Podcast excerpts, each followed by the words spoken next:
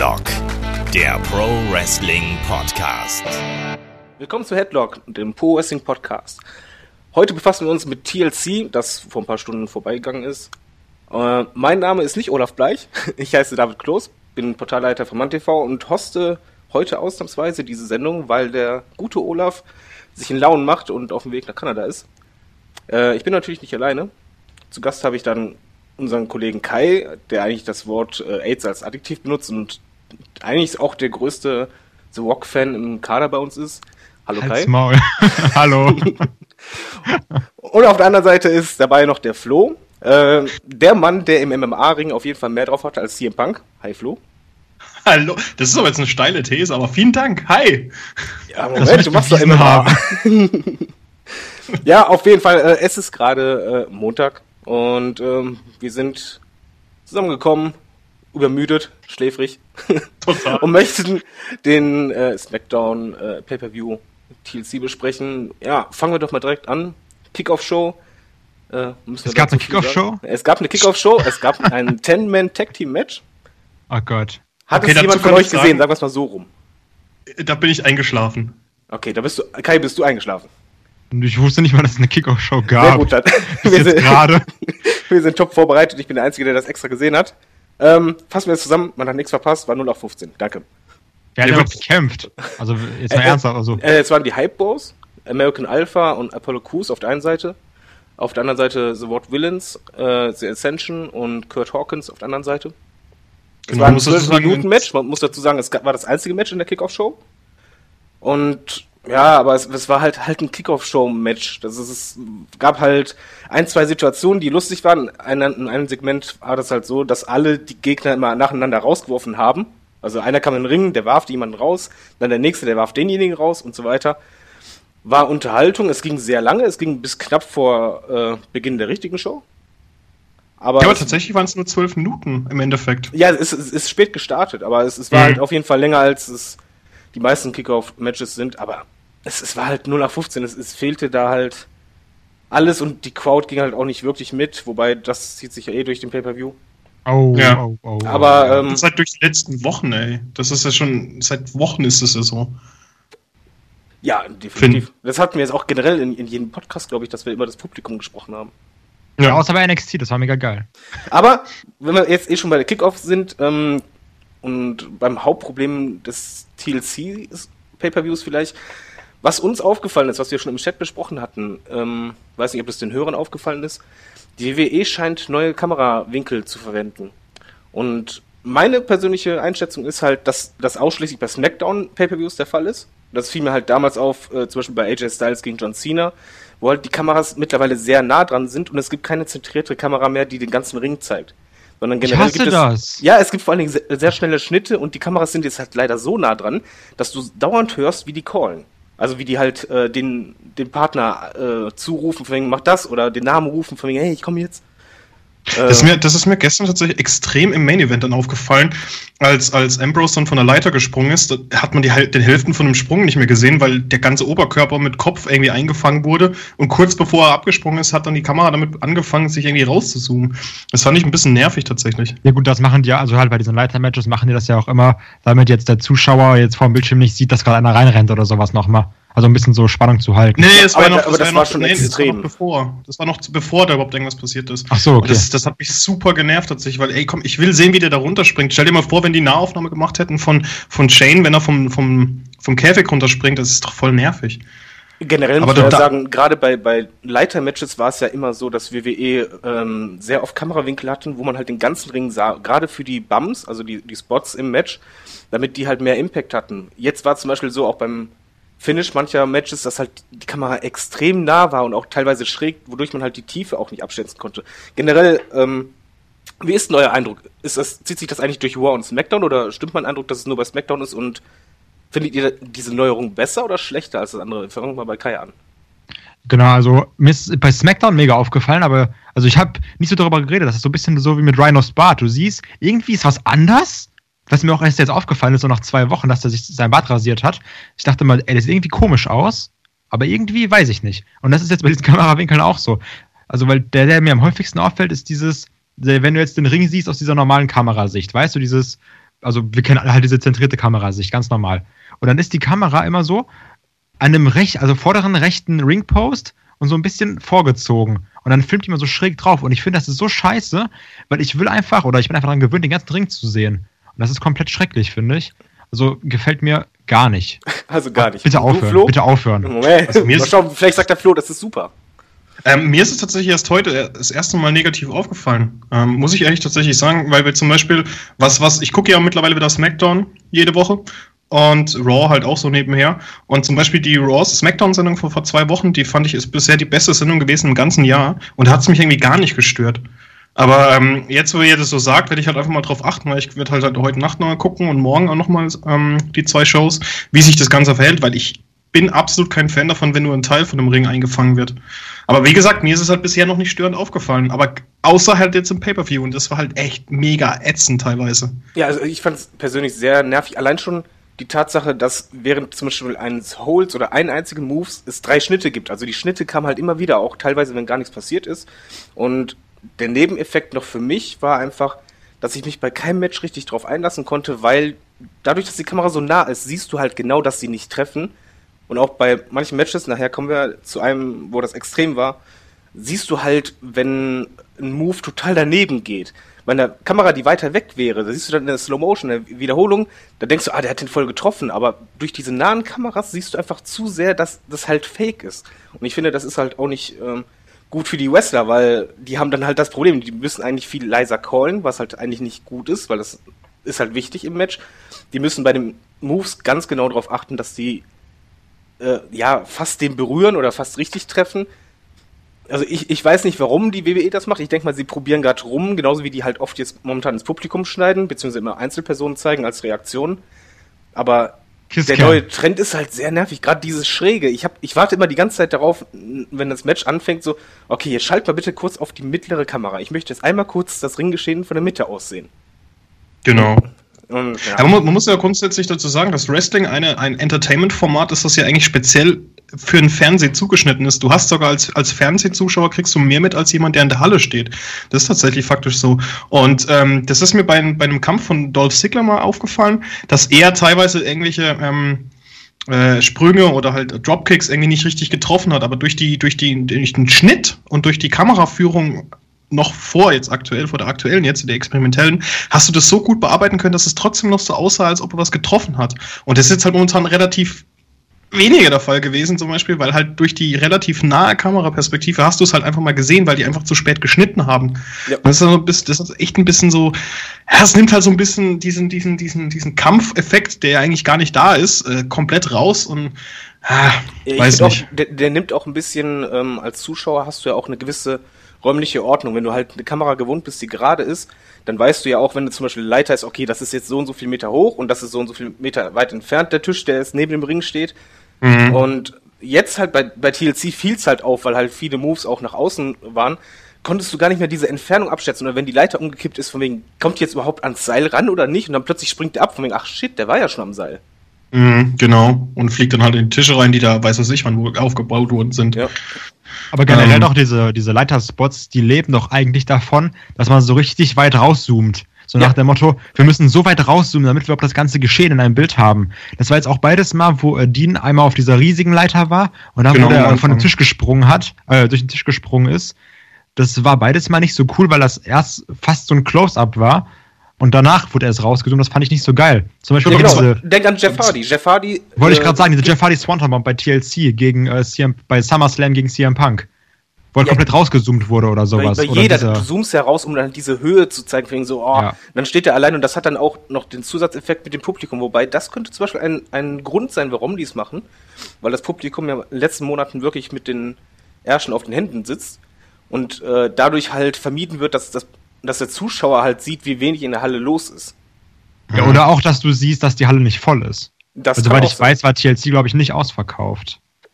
Hm. Äh, bin Ja, gut. sicher. Ja, das gucken wir war mal, auch aber das, so. vielleicht liegt es auch an der Karte, was ausverkauft angeht. Da können wir auch nämlich gleich zum ersten richtigen Match springen. Das ich tatsächlich sehr gut fand. Auch wenn es aber erstaunlich Moment, kurz. Moment, mega mal- kurz. Kann ich erstmal anmerken, wer es war, sonst können die Hörer, was, was wie erstes Match was war denn das? Das Ja, erste Match war nämlich ein Tag Team Match um den äh, SmackDown Tag Team Title zwischen der Wyatt Family, bestehend aus äh, Bray Wyatt und Wendy Orton, wobei Luke Harper am Ring war, gegen Heath Slater und Rhino. Und wie fandest du das Match? Als erstes jetzt Flo ich fand es tatsächlich extrem gut. Es war halt super kurzweilig, das war es halt eigentlich. Es ging im Endeffekt sechs Minuten oder beziehungsweise fünf Minuten 58 und es hatte eigentlich alles Mögliche drin gehabt. Das Slater wurde natürlich mal wieder so als ähm, ein bisschen Underdog dargestellt, bis er sich halt mit Rhino eingetaggt hat, der halt einfach die ganzen Leute auseinandergenommen hat, äh, auseinander, auseinandergenommen hatte. Und ähm, man, man, man muss jetzt zurückgehen. Also, wenn man sich die, äh, die Wyatt Family anguckt, die hat sich ja durch Randy Orton extrem verstärkt, finde ich. Ich, äh, auch wenn er kein Bart hat, finde ich, passt eigentlich da ganz gut rein. Und ähm, er hat ja immer noch bisher so diese Tension gehabt mit Luke Harper. Also die zwei konnten sich anscheinend nicht so ganz gut riechen, weil Harper wahrscheinlich das Gefühl hatte, dass Randy Orton ihm so den Spot klaut. Und in dem Fall war es jetzt so, dass das äh, Heath Slater tatsächlich einge äh, getaggt hat mit Rhino, Rhino dann halt an, angefangen hat, ähm, äh, Randy Orton, äh, Bray Wyatt auseinanderzunehmen und dann halt bevor aber ähm, Orton den letzten Bump oder beziehungsweise Gore heißt der, glaube ich, der Spear von Rhino, ja, wenn ja, ich mich nicht das ist der Gore. Genau, bevor Orton dann halt so außerhalb des Rings den Gore kassiert, hat äh, Luke Harper Orton aus dem Weg geschuckt und sozusagen selbst den, den, den Bump für ihn zu nehmen. Und da hat sich das Ganze wieder in den Ring verlagert und dann konnte Orton, glaube ich, tatsächlich tag, ähm, äh, der war schon eingetaggt. Äh, der hat schon getaggt, der hat dann den AKO gezeigt und konnte dann pinnen. Genau, konnte Rhino ein äh, AKO verpassen, hat dann gepinnt und das war halt innerhalb von sechs Minuten ist der Titel gewechselt worden. Das fand ich eigentlich tatsächlich ein ziemlich cooles Match, auch wenn es so kurz war. Und ich hätte es nicht gedacht. Ich muss sagen, das ist der Titel, wo ich gedacht habe, nee, der wechselt nicht. Also Wobei zumindest die, jetzt die, noch nicht. Die Frage halt, halt auch da ist, wenn ein Titel schon wechselt, ist dann nicht sechs Minuten zu wenig. Ich meine, was meinst du, Kai? Ich, ich finde halt, ein Titelmatch sollte, wenn schon der Titel wechselt, irgendwie eine gewisse Priorität erhalten oder Wichtigkeit und das auch in der Zeit spürbar. Ja gut, du kannst ja auch genauso gut sagen, boah, hier, Bray Wyatt und äh, Randy Orton haben ja krass dominiert und irgendwie auseinandergenommen. Aber ah, ich finde, so zehn Minuten hätte das Match jetzt schon gehen können. Auf jeden Fall. Aber ah, ich finde das immer schwierig, so mit der Zeit, weil das, das ist halt wie bei so einem guten Film. Entweder der geht, manchmal geht der geht zu lang oder der, dann sagst du so, wenn, der, wenn das Match eigentlich zu kurz ist, kann man ja auch sagen, das war ein gutes Match. Also, weil du hättest gerne mehr davon sehen wollen. Jetzt nicht so wie Goldberg oder Lesnar.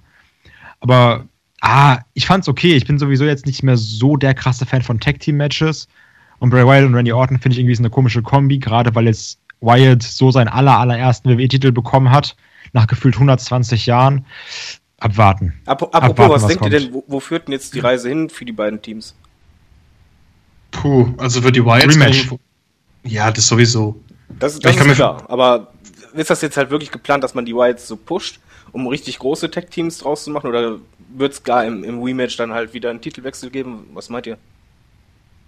Ich glaube, ähm, dass es das erstmal äh, Bray und Randy den Titel ein bisschen halten, aber dass es früher oder später auf jeden Fall zum Split kommen wird. Meinst du so wie? Ja, es wurde ja angedeutet im Finish, man muss dazu sagen, wer es noch nicht gesehen hat, äh, Spoiler-Alarm, ähm, am Ende war es halt so, dass alle drei im Ring waren, also Luke Harper, Wendy Orton und Bray Wyatt. Und Bray Wyatt hat halt seinen Titel als erstes Luke Harper über die Schulter gelegt. Orton gab es halt erstmal einen Stare-Down mit Luke Harper, hat ein bisschen gezögert und dann auch nach einer Zeit dann den Titel auch auf seine Schulter gelegt. Also da merkt man schon, da kriselt es ein bisschen. Ja, wobei, das ist wobei, doch geil.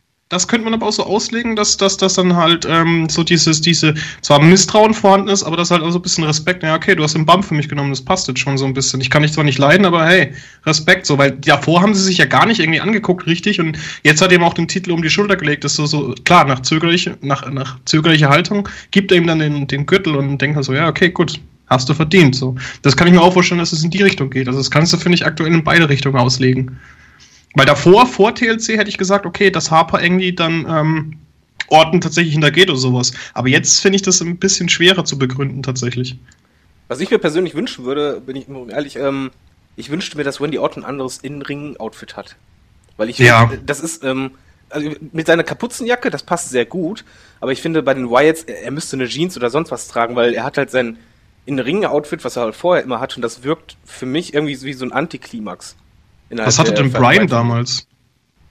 Diesen, diesen Overall. Genau, also. Einmal ganz kurz, der mega scheiße aussah. Ja, aber es ist, es ist zumindest was anderes, aber weil sein Outfit jetzt ist halt normales Wrestler-Outfit, aber die White Family sind ja halt schon Wetnecks und irgendwie sollte man das schon ein bisschen so forcieren, verstärken, finde ich. Also das, das würde halt das Ganze noch ein bisschen stärken. Generell finde ich persönlich, weiß nicht, wie euer Eindruck ist, dass Wendy Orton, dadurch, dass er jetzt mal ein Tech-Team ist, tierisch davon profitiert und halt dieses Langweilige ein bisschen ablegt.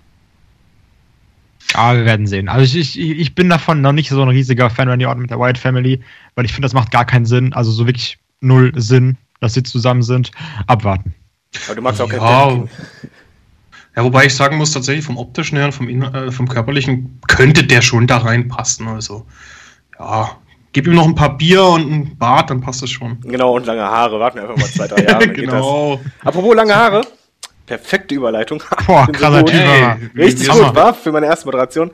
Ähm, Olaf ist raus. Wer ist das Olaf? nächste Match ging länger und zwar war es äh, ein Women's Match, No DQ, zwischen äh, Nikki Bella und Carmella. Äh, wer möchte was dazu sagen? War halt auch wieder kurz, gell? ja, es war auf jeden Fall länger, es war 7 Minuten 40.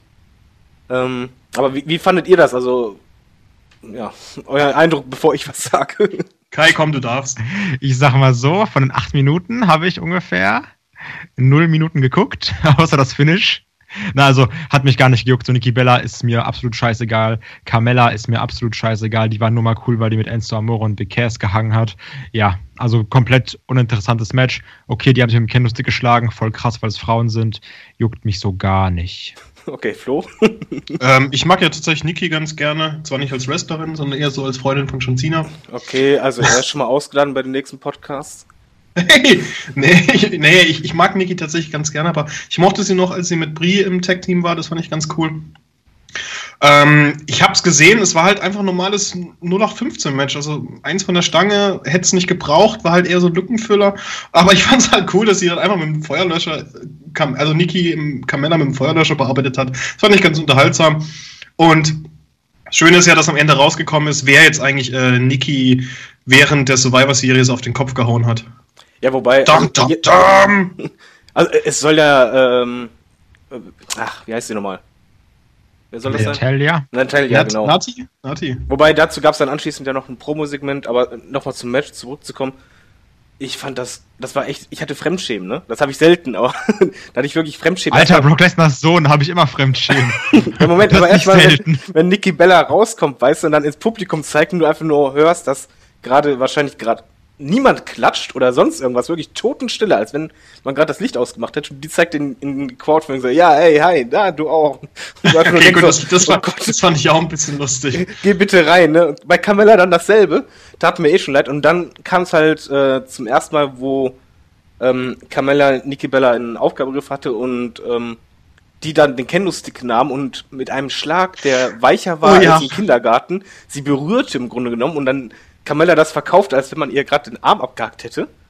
Wo Das dann, fand ich super amüsant. ja, aber ohne Scheiß, aber das, das war doch echt Fremdschämen. Dann das Finish fand ich auch, die Idee mit dem Feuerlöscher war gut. Das Problem ist halt nur, so wie damals beim letzten Match von Bret Hart bei WrestleMania, eine Idee kann gut sein, wenn man die aber ewig lang zieht, wird die irgendwann schlecht. Und hier war es halt auch, die hat ja den ähm, Feuerlöscher so lange benutzt, bis er leer war. Ganze Ding leer gemacht. Genau, also hat das ganze Ding leer gemacht und wo du dann einfach denkst, okay, ähm, das ist halt jetzt ein Verhöhnen, aber das ist ja jetzt nicht so, dass jetzt Carmella deswegen K.O. gehen muss, aber das war das Finish. Danach pinst Ja. sie du einfach denkst so, äh, okay. it Rack Attack 2.0. Du, das wird ihr neuer Finisher. Äh, Feuerlöscher Rack Attack 2.0, Punkt. Ja, super. Aber äh, für mich war das halt irgendwie, es, es wirkte, ah, wie soll man sagen, nicht, nicht stimmig. Es gab halt ein, zwei Aktionen, die halt ein bisschen Impact hatten, aber wenn du schon einen Kendo-Stick einbaust, sollst du auch bitte schön durchziehen. Egal ob Frau oder Mann. Aber das, du kannst halt niemanden nicht nur berühren und dann sagen, oh mein Gott. Oh, mein Leg. Ja, also das fand ich halt schrecklich. Und Genauso wie das Segment anschließend von Carmella, die halt ähm, Oscar-reif gehustet hat. Und der Gesichtsausdruck war auch göttlich, also eigentlich müsste die zwei Oscars kriegen. Und dann halt das meinte mit Natalia und Natalia später in der Promo dann auch angesprochen wurde, wobei die Promo dann auch wieder grandios war. In meinen What? Augen. Me? Moment, das No. war jetzt ironisch. Ja. mit, mit Anführungszeichen, weil auf die Frage hin, warum denkst du, dass sie gelogen hat, die Antwort kommt, weil sie eine Lügnerin ist. Und du einfach nur denkst so, fick dich. Können wir nicht über das geile Match danach reden? Ich hasse, ich hasse diese Frauenmatches so sehr. So, Ähm. aber Moment, Frauenmatches sind eigentlich ganz gut, aber ich finde, das Match hat eigentlich sehr gut gezeigt, was SmackDown eigentlich für ein Problem hat in der Women's Division. Weil so ein Match, das, hey, das, das kannst du so eigentlich nicht auf die Karte Ja, bringen. komm, aber dafür war das. Titelmatch besser. Das war super. Genau, das Titelmatch war besser. Aber, aber trotzdem Aber- zeigt es halt die, die Limitierung, die sie halt haben von den Leuten her. Bevor wir aber zum Women's-Titel kommen, würde ich sagen, kommen wir doch zum anderen Titel. Ja, das ist nämlich der Intercontinental Championship. Ey, wir, wir sind die Überleitungskönige heute. Wahnsinn, ne? Und Wir- zwar, wir- Moment, Moment, wir steigen richtig auf und zwar machen wir jetzt ein Leitermatch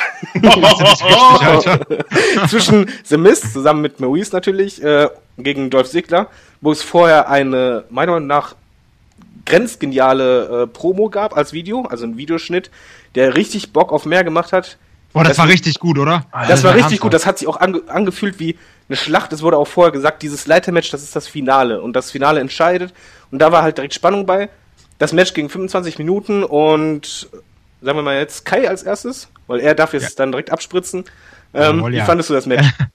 Erstmal zu 25 Minuten, das kam mir gar nicht so vor. Also kein bisschen. Das, das kam mir vor wie 15 oder sowas, was immer super ist, sage ich ja jedes Mal. Ja. Und es hatte, ach, ich weiß nicht, das so ist ja nicht so, dass ich sage, so dieser eine Moment war geil. Klar, es gab irgendwie coole Spots wie diese, äh, wie diese Powerbomb auf Seil und dann auf die Leiter.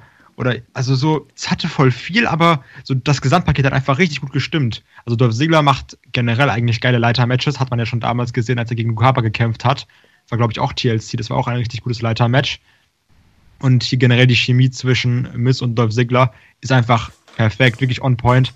Die letzten Matches waren alle mindestens gut. Klar, man kann jetzt sagen, oh, ein bisschen übersättigt. Aber das ist jetzt auch eine Sache, wo man sagen kann, hier macht es auch mal Sinn, ein Leitermatch zu machen. So, die haben jetzt so oft normal gegeneinander gekämpft. Jetzt machen wir auch mal ein Leitermatch, nicht nur weil wir TLC haben, sondern einfach ist so, jetzt machen wir mal was anderes so. Also letztes Match machen wir ein großes Finale, nicht so wie bei äh, Sasha Banks und Charlotte. Und ich liebe das ja, wenn ähm, The Miz Daniel Bryan mockt.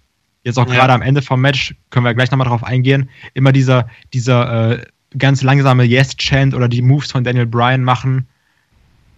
Außerdem, Super. was ich, was ich auch noch liebe, ich liebe es, liebe es, das war ein Match, ich wusste nicht, wer gewinnt. Ganz häufig sagt man so, ja, okay, macht jetzt voll Sinn, wenn der gewinnt. Aber das ist komplett offen. Also hätte auch, hätte auch wieder Sigler gewinnen können. Oder Miss, oder egal. Oder Maurice? Oder, mit- oder mit Spirit Squad. James Ellsworth, egal. Also Ey. es war, war genial, wirklich. Ich Auf möchte dir echt zu, ich möchte dir echt zustimmen. Ich muss tatsächlich sagen, ähm, jetzt müssen wir mal kurz noch zu einem anderen Pay-per-View gehen, ganz kurz. Ähm, das letzte große Match zwischen Ziggler und The Miz war ja bei Backlash. Und das ist tatsächlich, oder? Wenn ich mich jetzt nicht irre. Und ähm, das ist tatsächlich eines von meinen Top 3 Matches dieses Jahr gewesen. Das war so gut, wo halt The Miz dann, äh, also Ca- Career versus Title, und das fand ich so geil. Ja gut, Das da war auch ein bisschen mehr on the line. Also da, klar, da Ja, ist ja, ich, mein- ich, drin, ne? ja klar, natürlich, aber das war halt auch wieder auch so ein Match, wo du sagst, okay, du weißt nicht, wer gewinnt. Wobei, wobei halt, äh, wir lesen zwar die Dirt Sheets, aber ich habe tatsächlich extra in dieser Woche nichts gelesen bezüglich der Vertragsverhandlungen von Sigler. Also es hätte ja sein können, dass er geht. Ähm, und ich fand es so gut und ich finde es halt so schade, dass die zwei jetzt aufhören, miteinander zu fäden, weil klar, es macht zwar Sinn, weil sie einfach jetzt schon sehr, sehr viel miteinander getan haben, aber The Miz ist halt momentan einfach krass, ohne Scheiß, ganz ehrlich, wenn der den Titel nicht hä- hätte, würde ich den in, in den ähm, Championship Run re reinschmeißen zwischen, zwischen AJ Styles und so ihm. Ja, Weil- generell muss man ja sagen, also der Titel wird durch diese Fehde extrem im Wert Aber ha- gehoben. Und vor Ey, allem, ohne das ist Scheiß. jetzt, The, The Mist gegen Dolph Ziggler ist für mich eine der wenigen Fäden in den letzten Jahren, wo ich halt denke, das wird so ein Klassiker. Das ist, hat für mich vom Feeling her sowas wie damals Bret Hart gegen Mr. Perfect oder Bret Hart gegen Shawn Michaels, wo es halt um, um den Intercontinental Championship ging. Das ist Ja, eigentlich oder- Midcard, aber du freust dich darauf und das die beiden leben auch davon, dass sie das halt wirklich auch über Monate hinweg zeigen konnten. Die haben sich immer weiter gesteigert, was Neues gemacht, so wie halt Kai sagte. Das hat sich jetzt richtig zugespitzt und man- am Ende gibt's halt dieses besondere Match. Bei TLC ist ja einfach so, wir kennen das ja alle wie bei Hell in the Cell genauso, dass plötzlich in den Fäden heißt, äh, lass mal jetzt hier was mit dem Tisch machen. Hier mit dem Stuhl, hier mit dem Leiter. Das macht gar Mhm. keinen Sinn. Hier macht es wirklich Sinn und das hast du auch im Match gespürt, dass die Leiter wurde ja immer wieder eingesetzt. Etwa beim Figure 4 Leglock oder auch äh, bei, bei anderen Moves. Das war sehr intelligent und was ich bei dem Match halt sehr geil fand, war die Storyline, die halt äh, eigentlich darum ging, dass beide die Beine der, des anderen bearbeitet haben. Erstmal ging es halt die ganze Zeit so, dass Miss auf das Bein von Sigler ging, um ihn halt zu schwächen, damit er halt eben klugerweise die Leiter nicht so leicht hochkommt und nicht so schnell. Dann ist der Miss von der Leiter gefallen, hat sich dann auch verletzt am Bein, so dass beide gehandicapt waren. Und das war eigentlich sehr intelligent und wurde immer weitergeführt. Das Einzige, was ich zu bemängeln hatte, und da konnten die beiden nichts für, und das ist das, worauf ich hinaus wollte am Anfang, der Kamerawinkel hat leider das Finish total versaut. Weil es gab halt äh, einen Tritt in die Eier, so Ja, ich äh, gesagt, sollte das zweimal. ein Airtritt sein Er oder, sollte- soll, oder sollte ja, das so ein, so ein Seit äh, Unterschenkel Nein, nein, es, es sollten zwei Tritte in die Eier sein, deswegen hat, hat das Kommentatorenteam auch gesagt, das ist kein, äh, das ist ähm, innerhalb der Regeln, weil es keinen DQ gibt, das ist erlaubt, weil sonst ist ja ein Tritt in die Klöten äh, direkt Disqualifikation. Und bei einer normalen Kamera, du hast dann anschließend gesehen, gab es dann halt ähm, die Highlights zusammengeschnitten, da gab es halt eine Kamera, die weiter weg war, die zentrierte Kamera, da hast du es nicht gesehen, dass er nicht getroffen hat. Das Problem war nur, während des Finish war die Kamera direkt hinter Simis, Nahaufnahme wie sonst was und du siehst, wie der Ding gegen das Bein tritt. Ja, deswegen dachte ich, deswegen, weil ich habe mir gedacht, hä, ja, okay, dann tritt ihm halt gegen Bein. Hätte ja auch Sinn gemacht, ne? So, Ja, halt aber war, hier Verletzung, war, bla bla, nee, aber. war Low Blow. War, war, Mhm. und das war halt, das ist eine der Sachen, die ich meine mit den Kameras. Du siehst diese Sachen, wenn die halt nicht perfekt getroffen werden, dass er halt nicht trifft. Und das macht halt für mich viel kaputt. Und bei dem Match war es halt leider auch so, wenn du jetzt diese andere Perspektive hast von den Wiederholungen, wo der das, wo du halt echt die, diesen ganzen Ring siehst, und dann den Tritt mittig und du denkst wirklich, ey, der hat ihn jetzt voll in die Klöten getroffen. Das wäre gar kein Problem gewesen, aber halt durch die Kamera war das Finish ein bisschen lame, aber das Match war sehr stark. Fand ich. Sehr, auf jeden Fall. Und da müssen wir auch bitte tatsächlich nochmal schon nach dem Pay-Per-View gehen, weil ich finde, The Miz ist halt ein verdammt krass guter Talker und das sieht man auch bei, bei Talking Smack wieder, wo halt dann tatsächlich auch die Folge ausfadet, mit ihm noch total mit Brian im Streit und sowas und äh, mega gut. Also ganz ehrlich, The Miz ist für mich tatsächlich jemand, den würde ich irgendwann sogar über kurz oder lang wirklich wieder ins Titelrennen werfen, mit dem äh, Intercontinental-Titel an seiner Schulter. Er, er hat es auf jeden Fall mittlerweile verdient. Was halt jetzt interessant sein wird, was, was denkt ihr denn? Wo führt das jetzt mit Daniel Bryan hin? Weil es muss ja irgendeinen Grund haben, dass sie das dermaßen immer mehr steigern. Ja, glaubt ihr echt, da kommt es nochmal zu einem Match?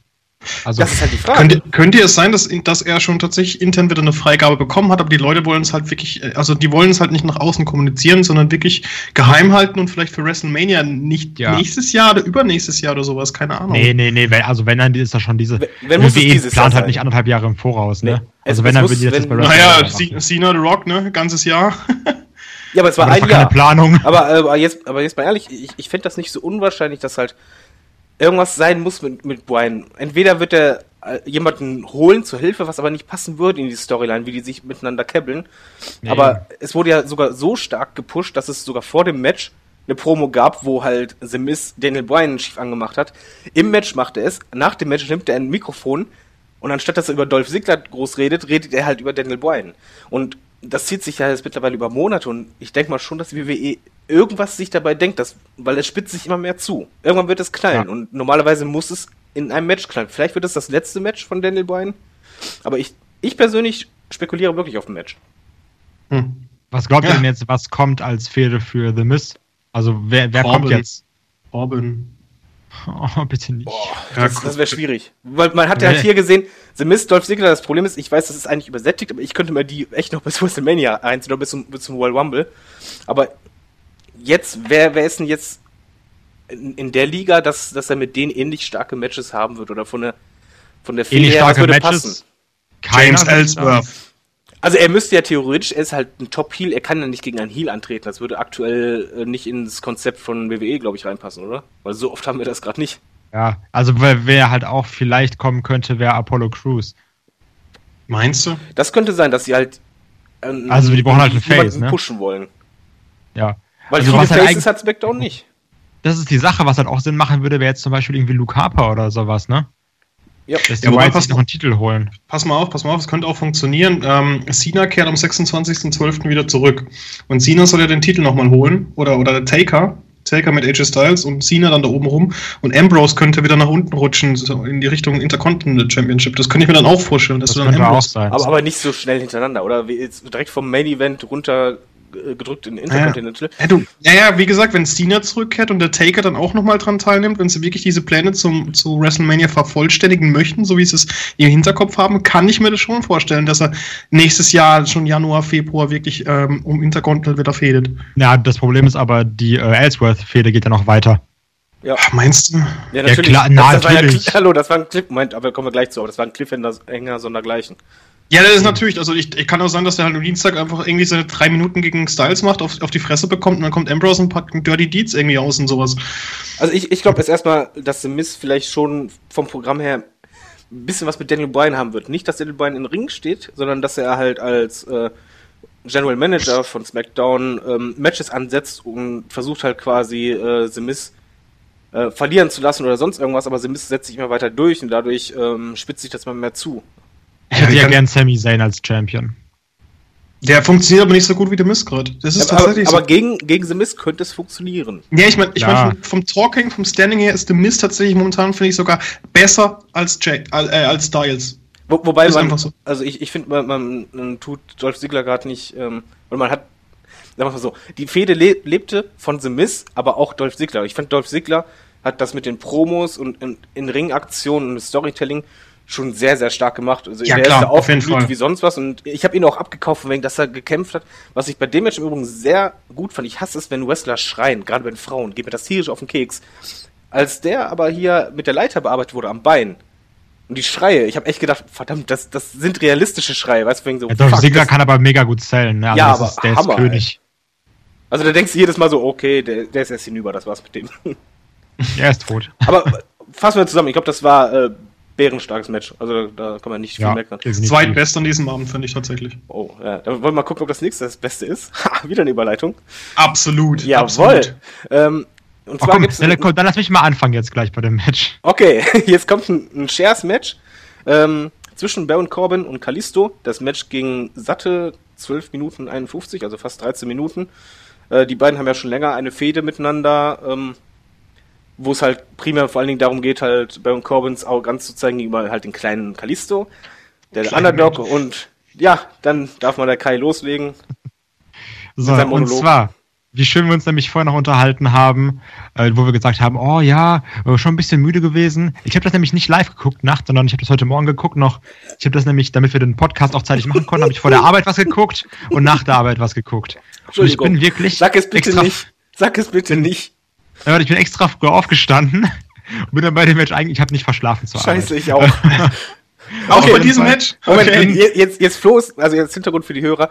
Wir hatten jetzt vorher im Gespräch gesagt, jeder von uns ist einmal beim Pay-Per-View eingeschlafen. Äh, okay, Kai und ich sind anscheinend beim selben Match eingeschlafen, finde ich schrecklich. Jawohl. Flo, bei welchem Match bist du eingeschlafen? Ähm, ich bin tatsächlich beim, beim, Ten, äh, Ten Tag, Tag, Tag, beim allerersten ähm, Ten-Man-Tag-Team-Match bin ich eingeschlafen. Okay, das geht ja dann noch. Aber dann, okay. Da, aber dann wollen wir mal über die. Re- über Ey, die lustig, ich wollte ja, pass auf, ich wollte ja wach bleiben. Ich wollte ja nach, gestern Nacht wach bleiben und bin dann äh, bei eingeschlafen, aufgewacht und gesagt, nee, jetzt gehst du ins Bett. Und heute Morgen, heute Morgen dann halt geguckt und ich bin froh, dass ich nicht gestern Nacht so krass wach geblieben bin, weil dafür war mir das dann Pay-Per-View, trotz dass es eins meiner Lieblings ist, nicht so gut. Aber ich, ich sag mal so, wenn, wenn Kai und ich einschlafen, ähm, heißt das zwangsläufig auch, dass das Match schlecht war? Wie war es denn, Kai? Ja, guck mal, pass auf. Das ist nämlich die Sache. Ich bin nämlich eingeschlafen und bin dann aufgewacht beim Finish vom nächsten Match wegen der, äh, hier, wegen der Musik. Pass auf. Ich habe dann nämlich mir dann vorhin gedacht, eigentlich juckt mich das Match gar nicht, weil sind wir mal ehrlich, die Fehde, ich fand die mega scheiße. So, die haben, die haben da wirklich versucht, hier und da ein bisschen was aufzubauen, dann greift Corbin den an und auch hier gerade nochmal im äh, Match um den Cruiserweight-Titel mit Brian Kendrick. So ist ja nicht so, dass sie es nicht versucht haben. Aber ganz ehrlich, Baron Corbin ist mir so egal. Der war mir schon bei NXT egal, der war den Leuten bei NXT egal. Baron Corbin ist eigentlich jedem egal. Ich glaube sogar, er ist seiner Mutter egal. Vielleicht. bitte. Ja, ja, oder dem Vater aber mindestens. Nein, also Flo ist es nicht egal. Ja, ich fand's super langweilig. Nein. Und dann passt, also weiter geht's. Kalisto, den, den, ich wollte den immer mögen, ne? Bei NXT Lucha Dragons, so, vielleicht ist das so dieser Junge in mir, der Rey Mysterio so geliebt hat. Deswegen wollte ich auch immer Kalisto mögen, aber der ist auch nicht so interessant. Klar, der ist vielleicht durch WWE ein bisschen limitiert, dass er nicht alles zeigen darf. Ey, der macht die besten Promos. Und aber jetzt kommt die Sache. Der ist fast so gut Das- wie ich als Moderator. Jetzt pass auf. Ja, okay, gut, so gut bist du jetzt auch nicht, David, ne? Das Match an sich war aber nicht mal so scheiße, wie ich es mir gedacht habe. Jetzt mal ganz ehrlich. Du kannst sagen, was du willst. Aber so komplett langweilig war das Match gar nicht. Also ich fand das vollkommen in Ordnung. Die Spots waren teilweise ziemlich cool. Dieser, Mhm. äh, der Moonsault war krass. Dieser, ähm, der Senton durch die Stühle war cool. Die Moves von Corbin, wie der irgendwie dann Kalisto mit dem Stuhl verfolgt hat, hat gepasst so zu Big Man gegen kleiner Typ. Das, das war echt kein scheiß Match, kannst du mir nicht erzählen. Nee, war gut, Also- war gut. Das hat ja auch Brian und ähm, Brian tatsächlich Egal, was du sagst. Was? Ich habe gesagt, ist mir egal, was ihr sagt. Nein, ich Ich wollte jetzt jetzt sagen, dass Brian das im Talking Smack angemerkt hat, dass er das auch ziemlich geil fand tatsächlich. Wobei ich ja nicht weiß, wie viel PR-Sprech da drin ist, aber gut. Wie, wie fandest du das Match, Flo? Es war halt wie dieses äh, Women's Match. War halt einfach so. Ja, hör auf. Ja, ich meine, es, es war für mich belanglos, das meine ich dahingehend. Es war gut, tatsächlich, ich fand halt auch diesen, diesen Spot ganz cool, wo auf die sechs Stühle draufgeknallt wurde, ähm, der tatsächlich später aber nochmal besser dargestellt wurde, in einem anderen Match. Ähm, ja, aber okay. Also ich kann halt mit Baron Corbin nichts anfangen, weil ich mich da nicht investiere in den Charakter. Genauso wenig finde ich eigentlich äh, hier Callisto cool. Für mich wirkt er halt einfach nur wie so ein billiger Abklatsch von Mysterio. Okay, dann, dann, dann gehe ich mal in die Bresche, mal ein bisschen mutiger. Ich fand, das war mit Abstand das beste Match von Baron Corbin, was ich bislang gesehen habe. Ist, aber ist doch Das wirklich kann ich so. nicht beurteilen. Ganz ehrlich, das doch. kann ich nicht beurteilen. Ich habe keine Baron Corbin Matches geguckt. Also generell waren die Baron Corbin Matches meistens relativ kurz und sie fanden halt auch so, dass es gibt halt Wrestler, die sind langsam im Ring. Zum Beispiel Wendy Orton ist auch sehr, sehr langsam im Ring, mit Absicht. Ähm, bei Baron Corbin fehlt mir in den Matches immer die, die Dynamik. Und ich fand halt in dem Match haben die beiden wirklich sehr, sehr viel rausgeholt. Die sind halt auch körperlich über, über die Grenze gegangen. Also das sieht man halt, wenn man sich mal die Rücken der, der beiden anschaut. Ähm, das, sah Das waren brutale Stuhlschläge, oder? ja, ja, das sah, das sah teilweise echt böse aus, aber das passte wiederum und da, ich kann auch mit Callisto nix anfangen, mit Baron Corbin finde ich, dass er Potenzial hat, wenn man ihn mal richtig einsetzt und ich fand, das war so der Fingerzeig, in die Richtung könnte es gehen, weil er hat während des Matches sehr, sehr betont, dass er halt diese Rolle hat als Heel, als Arroganten. Er hat ja teilweise im Ring gesagt von wegen, hey, du bleibst jetzt sitzen, ich komme gleich wieder.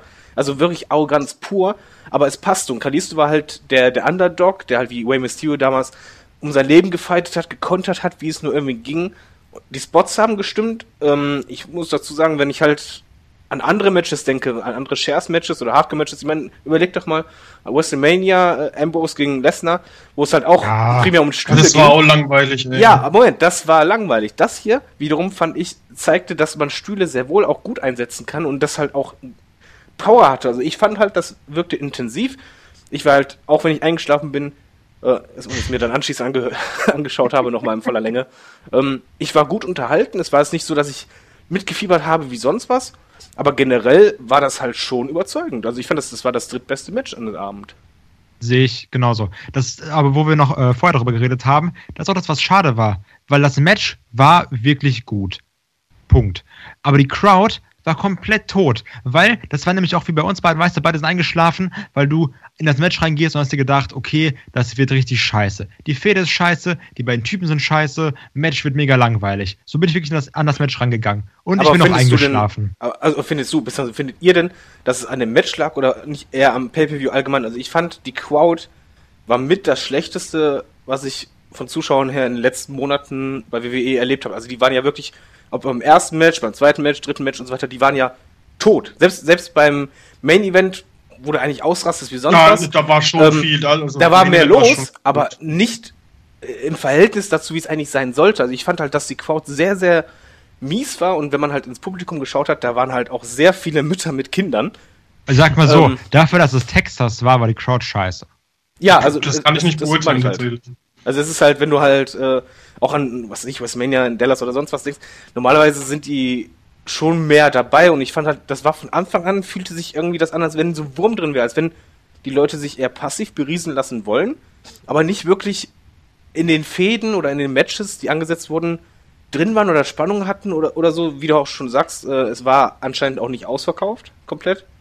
Ja. Und ähm, ich finde, das zieht dann aber auch ein Match runter. Also gerade zum Beispiel Baron Corbin gegen Kalisto, ich glaube, das hätte bei einer richtig starken Crowd, die mitgeht, Bei NXT Genau, wäre das richtig geil gewesen. bei NXT oder was weiß ich, in, in Chicago oder so, wäre das Match wahrscheinlich für den, für den Zuschauer richtig so, wow, ey, oh, und dann, dann mitgefiebert, dann, wow, das, was ist denn da los? Weil das war intensiv. Die beiden haben wirklich alles gegeben, das muss man denen mal wirklich auch lassen.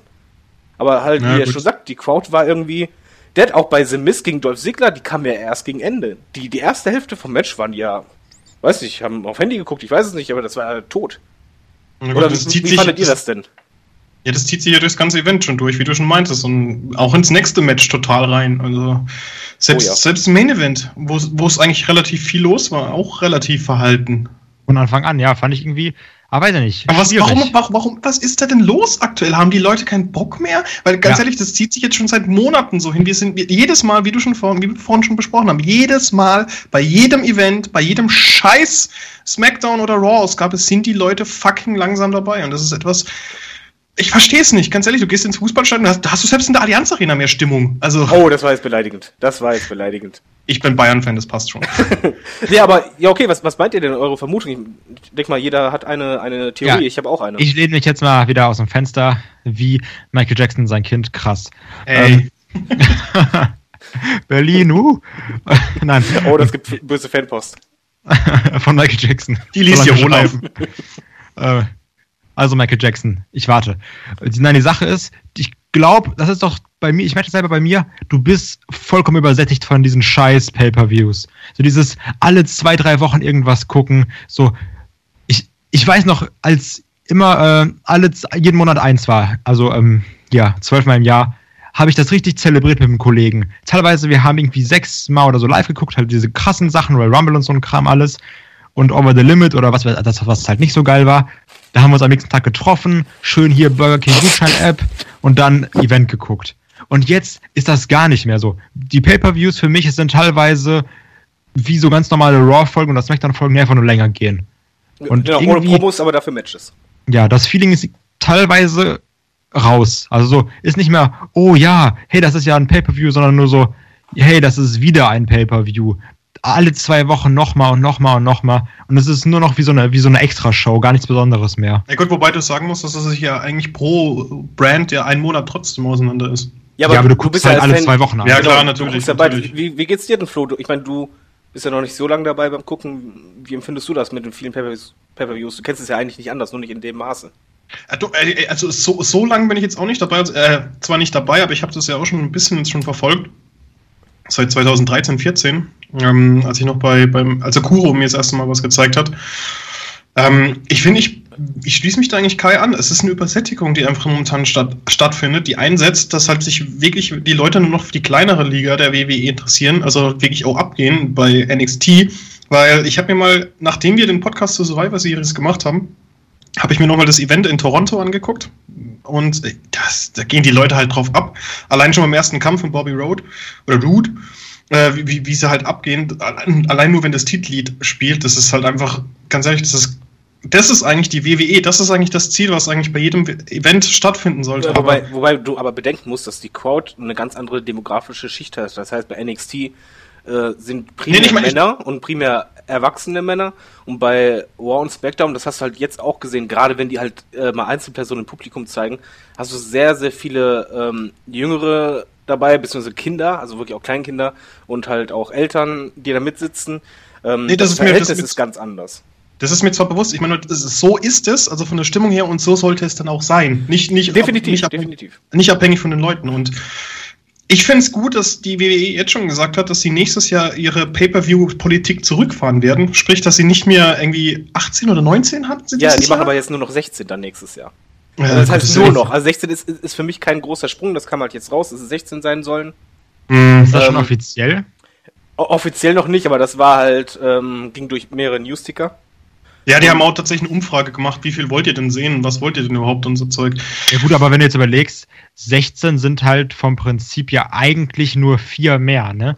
Also weil, äh, stell dir mal vor, die hätten das jetzt so gemacht, also die, die hätten das jetzt so weitergeführt, wie sie jetzt dann zur Hälfte des Jahres angefangen haben, wirklich mit pro Monat fast zwei Events. Ja, Dann das, das das dann, dann, hätte sie ja 24 gehabt. das Aber Interessante ist halt, Selbst, ähm, jetzt hast, selbst jetzt hast du dann im nächsten Monat, also nächstes Jahr hast du dann einmal alle vier Monate zwei, oder halt, äh, äh, vier Monate zwei Pay-Per-Views. Aber das geht noch ein bisschen mehr, weißt du, dann macht irgendwie, das eine Brand macht dann Ele Elimination Chamber, was ich eigentlich komplett dumm finde, fällt mir gerade auf. Warum machen die das eigentlich Brand Exclusive? Die haben Smackdown bekommen, gell? hallo, das ist ein anderer Ja. Podcast. Ja, aber ich finde das schrecklich. So, warum denn? Es gibt Aber- einfach. Guck mal, aber es gibt doch wirklich Pay-Per-Views, wo du sagen musst, die müssen äh, zusammengelegt sein, oder?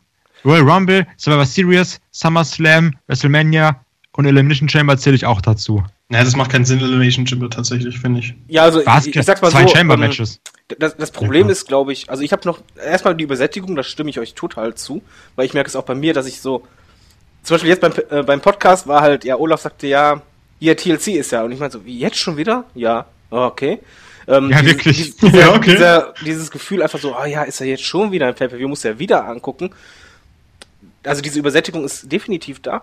Was aber auch die Schlussfolgerung dadurch ist, ist einfach, dass die Fäden viel mehr an Reiz verlieren. Wenn du bei NXT zum Beispiel ein Pay-Per-View hast, dann sind diese Matches, die dort stattfinden, direkt ein Highlight, weil das die Fäden vorher alles in Promo stattfinden, in Kleinigkeiten, in, in, in Segmenten.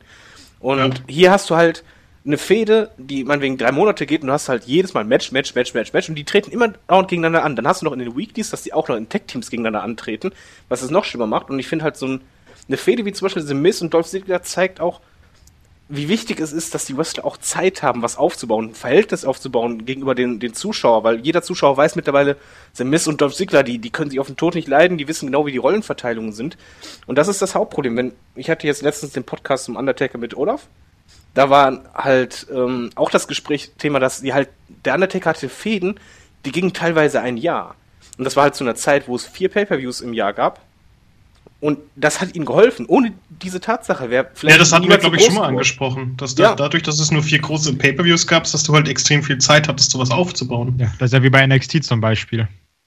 Ja, ja und das ist einfach auch darunter leiden, meiner Meinung nach halt auch die, die Wrestler, weil zum Beispiel, ich glaube, Baron Corbin gegen Kalisto, das Match hätte jetzt genauso gut einen Abschluss einer monatelang aufgebauten Fehde sein können, wo die keinmal im Ring gegeneinander gewrestelt hätten, sondern sich halt immer wieder gestört hätten, attackiert hätten oder sonst was. Das wäre dann direkt ein anderer Bezug gewesen, weil da hättest du als Zuschauer gern gewusst, okay, wie ist es, wenn die beiden jetzt aufeinandertreffen? Und dieser Aspekt, finde ich, unterschätzt die WWE viel zu stark. Weil dadurch haben gerade die, die Wrestler, die halt neu in den Roster kamen oder halt erst seit ein, zwei Jahren im Roster sind, auch die Probleme, halt ihr Profil zu kriegen, weil die halt immer wieder wechselnde Fädenpartner haben und zwar innerhalb von kurzer Zeit, weil die halt nicht so viel Zeit haben. Die müssen ja für jeden Pay-Per-View sich wieder das Neues einfallen lassen, weil die ja nicht dieselbe Konstellation mit denselben, mit derselben Matchart zeigen können. Mhm. Und das ist im Grunde genommen, ja, die haben sich selber in eine Ecke manövriert, wo es halt ein Problem ist. Und bei diesem Pay-Per-View hast du es halt gemerkt. Und jetzt, um den Sprung zu machen, auch beim, beim Women's äh, Tag Team, äh, Women's äh, Championship Match, das war ein Tables-Match zwischen Alexa Bliss und Becky Lynch. Da hast du es auch gemerkt bei der Crowd, wobei das Match. Obwohl, guck mal, du musst jetzt aber gut. hier sagen, warte kurz, du musst jetzt aber hier sagen, das war eine Fehde, die eigentlich vernünftig aufgebaut war. Die haben jetzt nicht 17 Millionen Mal gegeneinander gekämpft, so wie Charlotte und Sasha Banks. Die standen sich jetzt nicht so häufig im Kampf gegenüber, sondern eher so in Promos. Also das war eine Fehde, wo die das eigentlich ganz in Ordnung gemacht haben. Genau, meiner es, es fing gut an, nur dann ist das Problem, es kommt dann Stipulations-Pay-Per-View, wo unbedingt Tables äh, Leiter oder, oder Shares sein muss.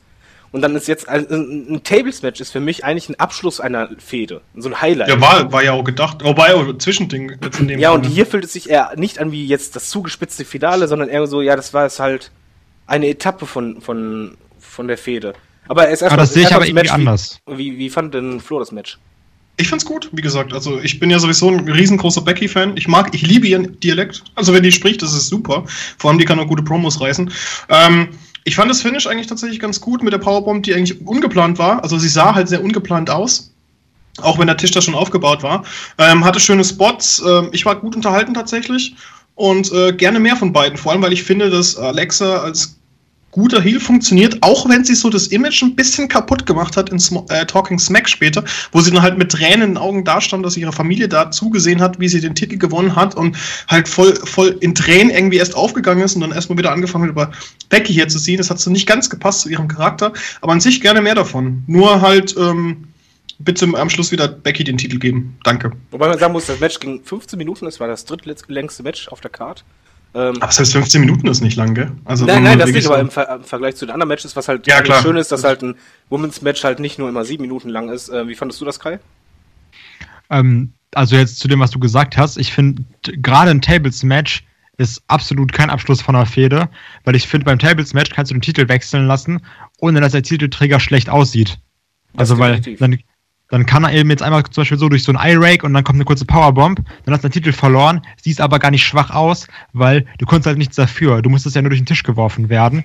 Deswegen ist gerade so ein Tables-Match für mich auf keinen Fall irgendwie ein Match, was eine Fehde beenden sollte, sondern eher was, was die Fehde noch so ein bisschen am Laufen lassen kann, was jetzt auch bei den beiden gar nicht so schlecht ist. Ich glaube auch generell, dass äh, Alexa Bliss noch ein bisschen mit Becky Lynch fäden wird, was jetzt auch generell nicht schlecht ist. Die beiden machen das zusammen ganz cool.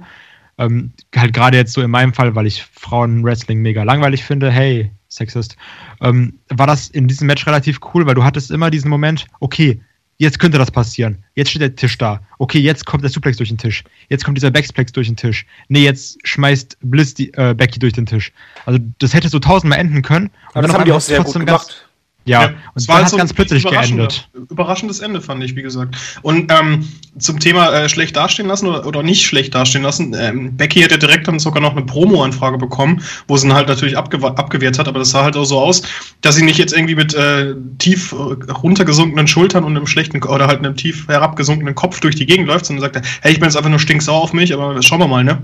Aber wie, wie, wie fandet ihr das überhaupt? Weil es ist sehr untypisch, dass halt ein Interviewer direkt, während äh, man das Match beendet hat, äh, direkt zum Ring kommt und dann interviewen möchte. Das ja, na, so genau, nicht oft gesehen.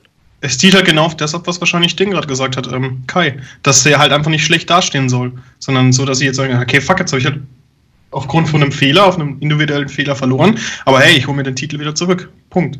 Ich glaube ja eher, dass sie das bei äh, Timo Werner abgeguckt haben. lass uns bitte nicht über das sprechen. Bitte lass uns nicht darüber sprechen. Also die beiden haben auf jeden Fall keine Schwalbe gemacht. Die waren auch sehr engagiert. Ich finde auch, man hat ja auch gesehen, dass Alexa Bliss ähm, äh, gezogen hat. hat. Sie hätte die Hände wegnehmen sollen, aber gut. G genau, also äh, der Schiri hat nicht gepfiffen. Ähm, ja. Nee, aber ich, ich fand das Match auch gut. Ich, ich fand auch generell, dass halt es schön zu sehen war, dass halt nicht nur Becky Lynch im, im Kader halt wresteln kann. Aber die ganz ehrlich, es sind nur noch die zwei, die die Women's Division gerade momentan interessant Das machen. wollte ich gerade auch sagen. Es war schön zu sehen, dass nicht nur Becky Lynch, aber es waren halt wieder nur zwei, weil Nikki Bella kann ich mir momentan dann nicht ziehen. Die ist auch im Ring. Das ist ein ganz anderes Kaliber. Carmella ist noch nicht so weit und ich finde halt bei Bella Smackdown... wird eh kommen. Hm? Nikki Bella wird eh kommen. Ja, also, aber... Du willst oder nicht. Ich meine, deshalb vom Wrestlerischen her ist es... Äh, Becky Lynch wirkte ja schon nach dem Split ein bisschen verloren in Smackdown. Jetzt mit Alexa Bliss ist es halt schön dass sie eine gleichwertige oder zumindest eine mit Potenzial hat als Gegner. Aber ähm, ja, man, man, sieht einfach, wie sehr die jetzt eigentlich reduziert sind, wie klein dieser Women's Kader ist, beziehungsweise wie wenig Potenzial der halt hat bei SmackDown. Ja, wer war noch mal in dem, ähm, wer war noch mal in dem Team von Elimination äh, von äh, Survivor Series? Also die zwei, Carmella, Nikki, Nikki und Natalia war Cap äh, Coach. Genau, wer war die fünfte? Äh, Naomi? Ach, genau. Ja gut, die könnte auch noch ins Titelrennen einsteigen, ne? Ja. Also, aber die ist jetzt auch nicht irgendwie schlecht oder sowas, die ist komplett solide. Genau, die wird aber halt noch nicht so aufgebaut, dass man die ernst Komplett kann. solide. Das ist das Problem. Nee, ich finde, Naomi hat auch Potenzial, aber sie wird halt äh, seit ewigen Zeiten nicht so aufgebaut, dass sie einen Charakter kriegt. Welchem Brand gehört eigentlich Eva Marie an? SmackDown. Okay. Glaube ich. Doch, doch, SmackDown müsste das sein. Also okay. Die, die wrestle eh nie. Möchten wir auch, glaube ich, nicht in einem Titelmatch sehen. Also dann hat okay, ansehen kann man sich, sich gut, aber als Wrestlerin halt nicht unbedingt. Raw Drop Malfunction. Aber egal, komm, jetzt, jetzt kommen wir mal zu dem Match. Ich glaube, das war nicht nur der Main Event, sondern ich glaube auch das Match, worauf sich wahrscheinlich die ich meisten gefreut haben. Also ganz ehrlich, ich fand das geil. Lass mich doch erstmal sagen, was das für ein Match war. Ja, tut mir leid, dass, der Ambrose mit mir durchgegangen. Ich, ich muss ja ein bisschen hier den Führer machen.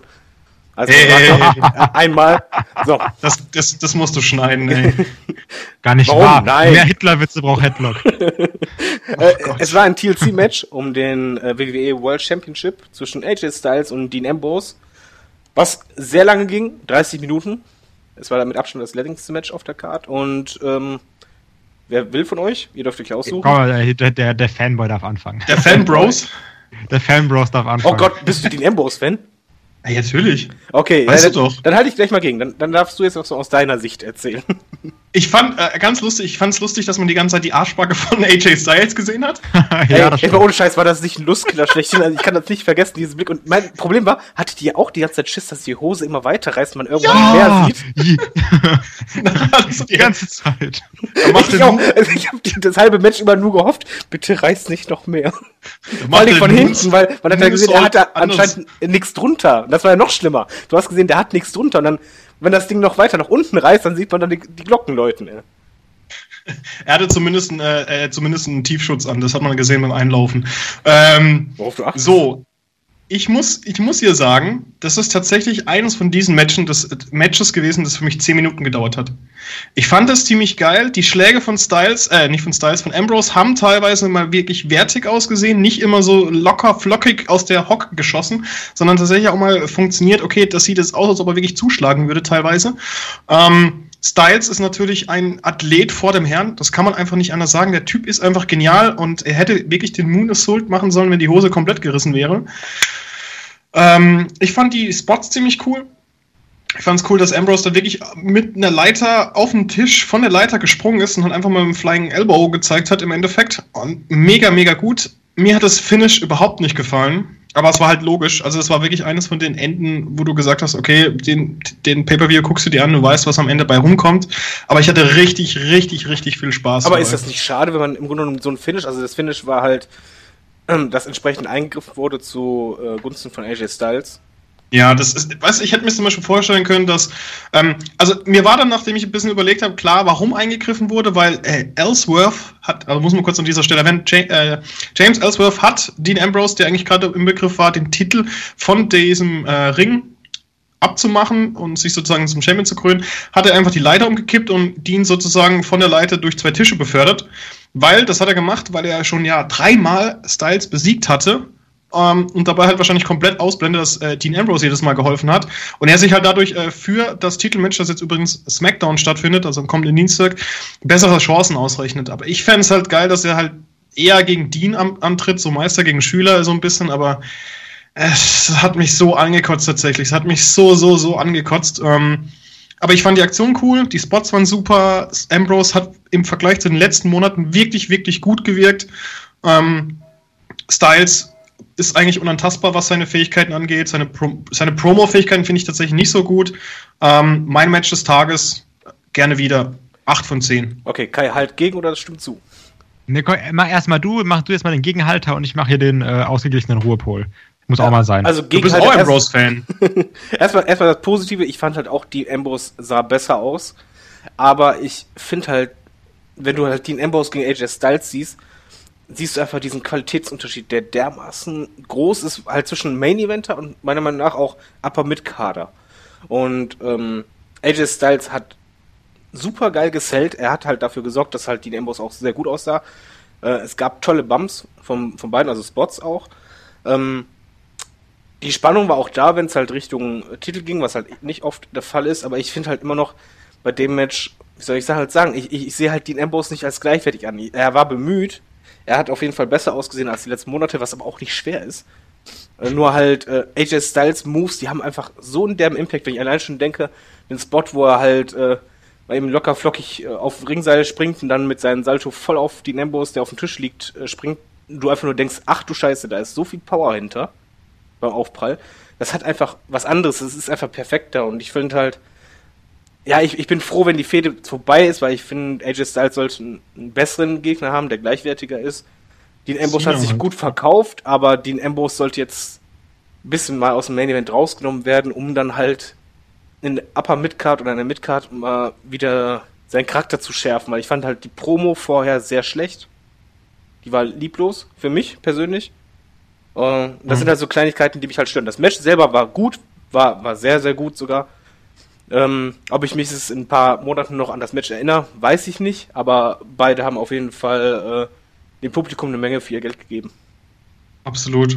Aber hier oh, zum ganz kurz, ganz kurz. Okay, jetzt kommt der Kai. Ähm, ganz, ganz, ganz kurz äh, zum Thema ähm, Bumps nehmen. Ähm, wegen dem, da gab es eine Szene, die gab es ja vorher schon in einem Match zwischen Kalisto und ähm, Baron Corbin, wo, wo Ambrose Styles halt einfach mal um 180 Grad in der Luft gedreht hat oder so einen halben Salto hinlegen lassen auf die Stühle, auf die Stühle. Und das fand ich ziemlich geil. Das sah richtig, richtig übel aus.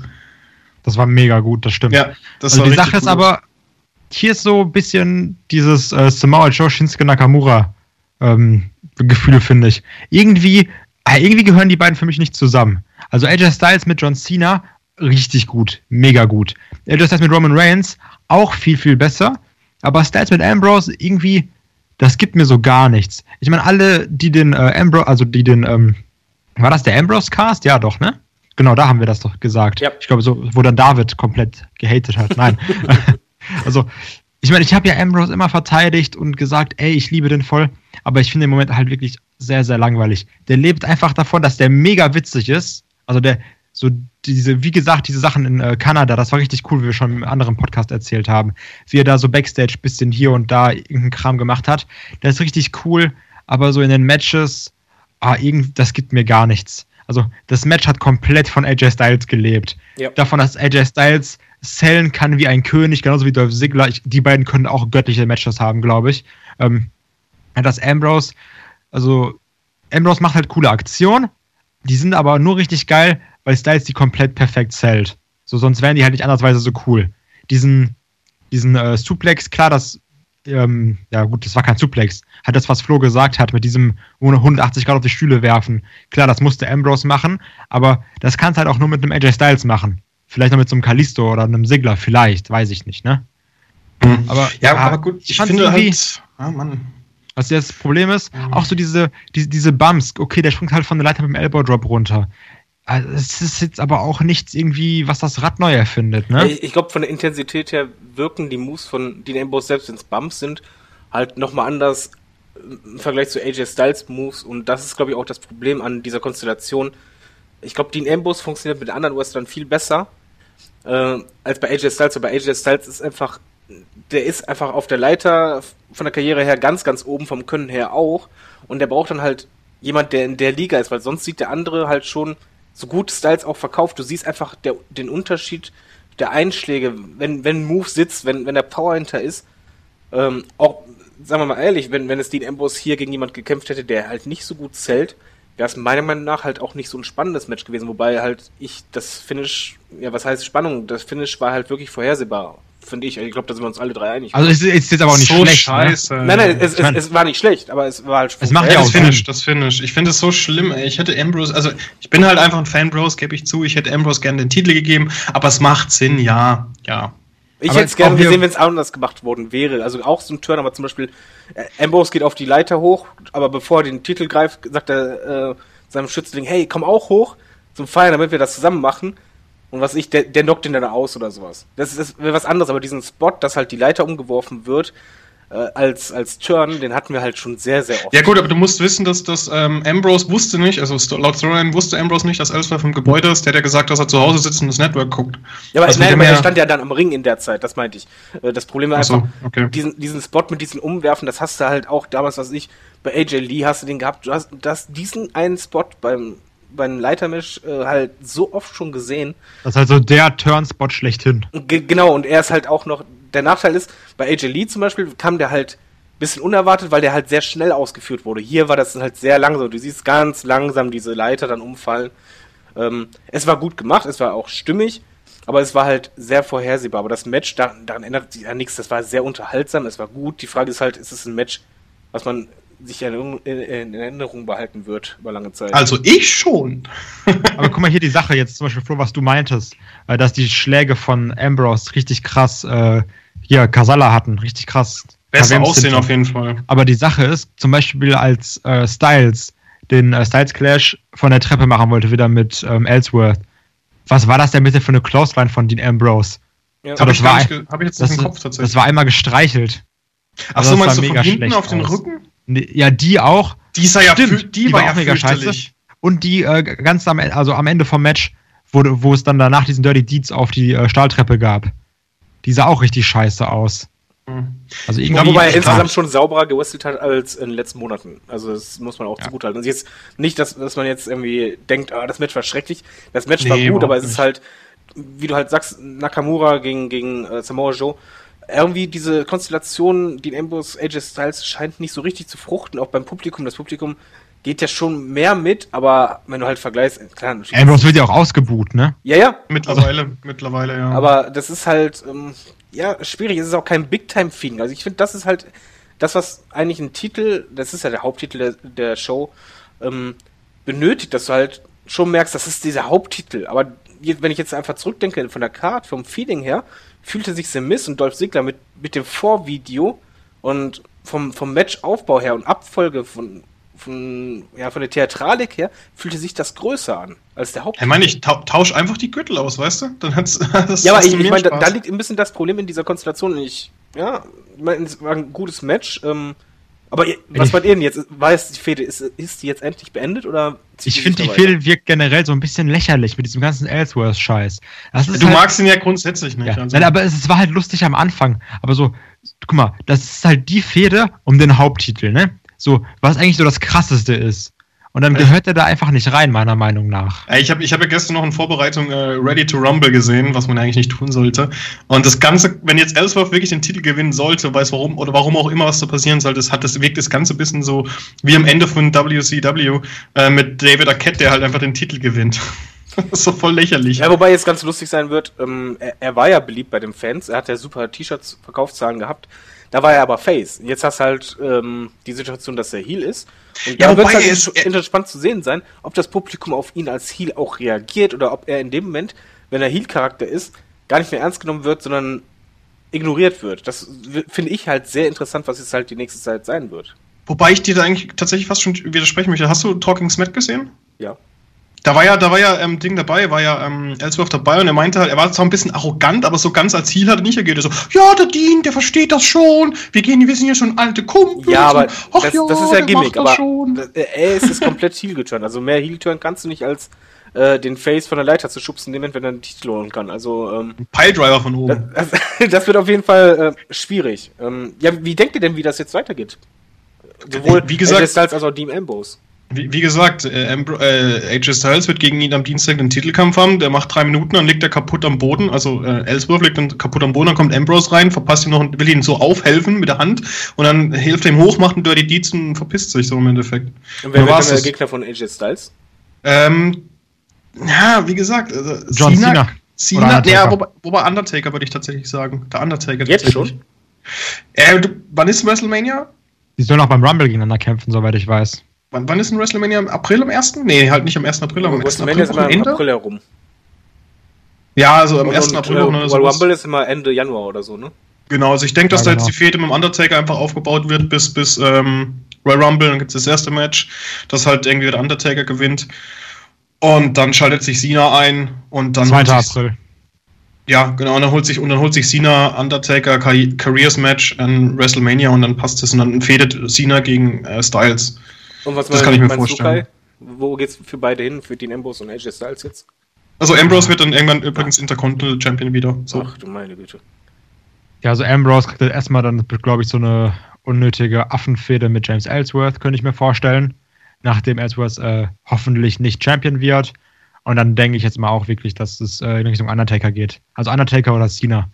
Ich weiß noch nicht, was genau, aber ich bin mir sicher, dass beides besser wird, als das, was wir jetzt haben. Es wird auf jeden Fall sich größer anfühlen.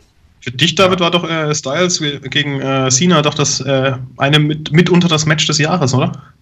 Äh, das auf jeden Fall, nur halt, ähm, also ich, ich kann mal auch, ich habe auch nichts gegen, wenn, wenn halt John Cena nochmal gegen AJ Styles fädet. Ähm, ich muss es nicht unbedingt haben. Ich, was ich halt nicht gern sehen würde, was halt passieren wird, ich gehe auch davon aus, ich möchte halt jetzt nicht AJ Styles gegen Undertaker bei World Rumble sehen. Mein Wunsch persönlicher wäre, ähm, Promo, Fehde aufbauen, okay, aber noch kein Match. Und es gibt nur ein einziges Match und das zwischen AJ Styles und Undertaker bei WrestleMania. Das wäre mir persönlich nee, lieber als John Cena, aber es wird nicht passieren.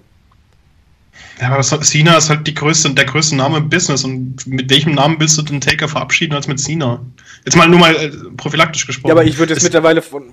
Moment, AJ Styles ist äh, der erfolgreichste Wrestler der Welt, von Titeln her. Ähm, ist lange dabei. Ja, aber nicht im WWE-Universum. Moment, aber im WWE-Universum, ich hasse diesen Begriff, sagen wir bei den WWE-Fans, ähm, hat AJ Styles mittlerweile, vom meinem persönlichen Eindruck her, das größte Standing aller Wrestler. Nee, der zieht nicht ansatzweise Cena, so viel. Cena ist noch größer. Cena ist noch wesentlich größer. Umfang, umfassend größer. Hast ist du bei, bei der Fehde gegeneinander aber nicht unbedingt gemerkt. Ja, es geht ja halt nicht um die Fehde, es geht ja alles. Das, das bezieht ja Social Media ein. Das Nein, das, das natürlich. Mir geht es nur von, von, von Crowd Reaction. Also ich finde halt schon, AJ Styles wäre auch jemand, weshalb ich es mir halt wünschen würde. Es wird halt, wie gesagt, nicht passieren, aber ich wurde ja gefragt, der den Taker, egal in welchem Zustand, zu einem richtig guten Match ziehen würde. Und ich glaube, ja, wie gesagt, John Cena könnte das. Ja, aber das, das wäre für mich halt WrestleMania, weil ähm, John Cena ist ein sehr, sehr starker Wrestler. Ich absolut unterschätzt, meiner Meinung nach, weil er zwar im Ring nicht die beste, äh, die, die hellste Birne, keine Ahnung, Baumarkt, aber was er halt aufbauen kann, ist Spannung. Gegen Undertaker würde er das auch hinkriegen, aber er könnte nicht kaschieren, wenn der Undertaker angeschlagen ist oder halt langsam. Das konnte Cena noch nie. Da sehe ich halt mein persönliches Problem. Aber ich denke jetzt auch, es wird AJ Styles gegen Undertaker kommen. Bei Rumble, Rumble verliert äh, Styles dann den Titel am Undertaker und äh, oder an, an äh, John Cena greift ein oder sonst irgendwas, irgendwas wird passieren. Aber das Match wird kommen und Dean Ambrose kann ich mir auch vorstellen als Gegner von The Miz. Ich fände es aber schade, weil es nicht passen würde, meiner Meinung nach. Von der Chemie her. Müssten mal einfach mal schauen, was die Zukunft bringt. Oder er wird äh, zu Ding gedraftet, er wird zu, zu Raw gedraftet und es kommt früher oder später zum Shield Reunion. Worauf ich mega Bock gibt hab. es doch äh, eine Draft-Show, wird es ja eh wieder geben. Nach WrestleMania, wahrscheinlich. Nach WrestleMania, alles klar. Ähm, Ähm, und da- jetzt. aber, Könnte ich mir echt vorstellen, dass Ambrose rübergeht. aber abschließend, wie fandet ihr denn jetzt den Pay-Per-View? Also, Moment, Moment, Moment, Moment, Moment. Jetzt Eine Sache vergessen. Eine Sache vergessen. je- jetzt, jetzt kommt aber bitte was Lustiges. Nein, dieser unglaubliche, motherfucking krasse 450 Splash von AJ Styles. Den habe ich doch vorhin erwähnt. Hast du? Habe ich gar nicht mitbekommen. Ja. Bin ich ja nicht komplett Ich abgegangen. habe überhaupt ich, zu? hab ihn leider Salto genannt, weil mir nicht direkt Oh ja, einfiel. Salto, hör mal, wer hier auch redet. Ja, egal, auf ja, jeden Fall. Komm. Der, der, der Move, das war ja mein Paradebeispiel dafür, ähm, dass ein Move einfach richtig Impact hat. Bei dem hast du echt gedacht, der ist da mit gefühlt 400 km/h auf den gekracht. Und holy shit, also das sah halt einfach Dicker. nur gut aus. Und er, Aber- er saß vor allen Dingen perfekt. Er hat Aber wie gefährlich ist das denn? Da kann doch alles schief gehen und er macht's einfach perfekt. AJ Styles ist so ein Gott, ne? Und guck mal, wie alt ist dieser Mann? Ich glaube, der ist 39 oder sowas. 38. Ja, 39 Jünger als Jahre Cena. alt. 39. Ja, nee, so alt wie Cena tatsächlich. Also, guck mal, der ist einfach, der ist so krass, ne? Also meine Fresse, ich habe richtig Bock auf AJ Styles, wirklich. Der, also der, der kann auch noch, ohne Spaß, der kann von mir aus noch ein Jahr Champion sein, Hauptsache der bricht nicht den Rekord von Punk. Der dürfte nachts bei dir am Fenster klopfen. Naja, ich bin halt immer mega müde so. Ist ja egal, wir haben heute auf jeden Fall äh, viele Einblicke gehabt. Ich sag ja nur die, die Hose bei AJ Styles. Wer es noch nicht gesehen hat, bitte darauf achten, das macht euch das Match Ah, kaputt. wo du sagst, die Hose. Ähm, nach diesem 450 Splash, ne, lag der da so breitbeinig. Hör das sah aus, auf. hätte er sich in die Hose gepisst. Ja, das war, okay, das habe ich auch gedacht. Das war wahrscheinlich Schweißränder oder so, aber ich habe auch gerade gedacht, hat er laufen lassen. ja. Aber generell und auf, dies, und auf, diese, auf diesen Abschluss schließen wir. Ich, ich wollte gerade auch sagen, wir, wir schließen mit diesem Kopfkino ab, mit der offenen Hose von AJ Styles, wo, wo es aussieht, als hätte er sich äh, in die Hose gemacht. Ähm, Jeder nee, aber, nee, 1 aber bis jetzt 10, ab, ne? abschließen müssen wir aber eigentlich sagen, wie war der Pay-Per-View? Also, wie würdet ihr den bewerten? Ob Schulnote ist egal. Olaf mag das nicht, ich mag es eigentlich schon. Ich Ähm, auch. Ja, dann, dann machen wir noch Schulnoten. Wir machen mag. Schulnote und, und Begründung, ob man sich den, wenn man den noch nicht gesehen hat, ansehen sollte oder nicht. Ähm, als erstes Kai. Okay, Schulnote. Ähm, ah, ich, ich schwank gerade zwischen 2 Minus und 3 Plus. Muss sich entscheiden. Die Versetzung Ah, ich ist gefährdet. Na, dann 3 Plus, 2 Minus. 2 Minus. und zwar äh, wegen Dolph Ziggler und The Miz, weil das ziemlich cool war. Und das, und wegen AJ Styles. Also so das Finish kann man, kann man halten wie ein Dachdecker, aber ja, nee, komm, du hast auch noch einen Titelwechsel drin gehabt mit den Tech-Team-Titeln. Und also es war schon nein, rund. nein, nein, zwei war Titel nicht geil. Wechsel. Oder nicht? Ja, ja, aber äh, hier mit Alexa Bliss, ja, hat mich jetzt nicht so gejuckt, aber war auch ein gutes Match, habe ich sogar gute Sachen drüber gesagt. Von daher zwei Minus, muss man sich aber nicht angucken, reicht, wenn man sich äh, Dolph Ziggler und The Miz anguckt. Okay, Flo? Äh, 3 Plus wegen Styles Ambrose, äh, Miss ähm, Dolph Ziggler und wegen dem Tag Team Match, das ich tatsächlich sehr kurzweilig und unterhaltsam finde. Und weil ich einfach Becky Lynchs Dialekt liebe. Ihr, ihr verbindet das immer mit, mit dem Wrestler. Okay, äh, ich würde eine glatte 3 geben. Ähm, weil Miz Dolph Ziggler sehr gut war. Das, das ist auch ein Match, was man eigentlich gesehen haben sollte. Ähm, Main Event war auch gut, aber das ist halt kein Match, was man gesehen haben muss in meinen Augen. Generell war der Pay-Per-View ordentlich, ähm, aber schnell vergessen. Ich glaube, das war, das ist das, worunter ich das halt fassen würde. Ja. Hat einer noch was dagegen zu sagen? Nein? ja, nö. Olaf Wir ist möchten raus. an dieser Stelle, an dieser Stelle bitte Olaf grüßen. Hoffentlich kommt er bald wieder, damit ich das hier nicht mehr machen muss. Äh, Ähm, wir machen das schon. in, in diesem Sinne, ähm, vielen Dank fürs Zuhören. Wenn ihr Fragen Halt, habt, halt, halt. warte mal, Ja, genau. nee, nee, nee, wenn ihr Fragen habt, bitte äh, E-Mail an fragen.headlock.de oder auf Yes. unserer Facebook-Seite, auf Twitter. Wir beantworten die alle. Wir haben das heute nicht gemacht, weil Olaf uns natürlich nicht die Zuschriften äh, gegeben hat, der Honk. Ähm, Ich hätte gucken können, verdammt. Ansonsten auf jeden Fall schreiben. Ihr könnt auch, auch gerne schreiben, wie fandet ihr den Pay-Per-View? Gut, schlecht oder seid ihr ganz anderer Meinung als wir? Gerade andere Meinung als Kai oder so. Der freut sich dann. Ähm, Also, KDWV. Twitter. Ich bin bereit. so, Ruhe jetzt. Wir, wir sagen mal vielen Dank. Ich bedanke mich bei Kai, Flo, hat echt Spaß gemacht. Wie immer, eine Freude. Und äh, da sag ich mal, gutes Nächtle, viel Spaß, bis zum nächsten Mal. Tschö. Grüße gehen raus an Bob Backlund. ciao, ciao.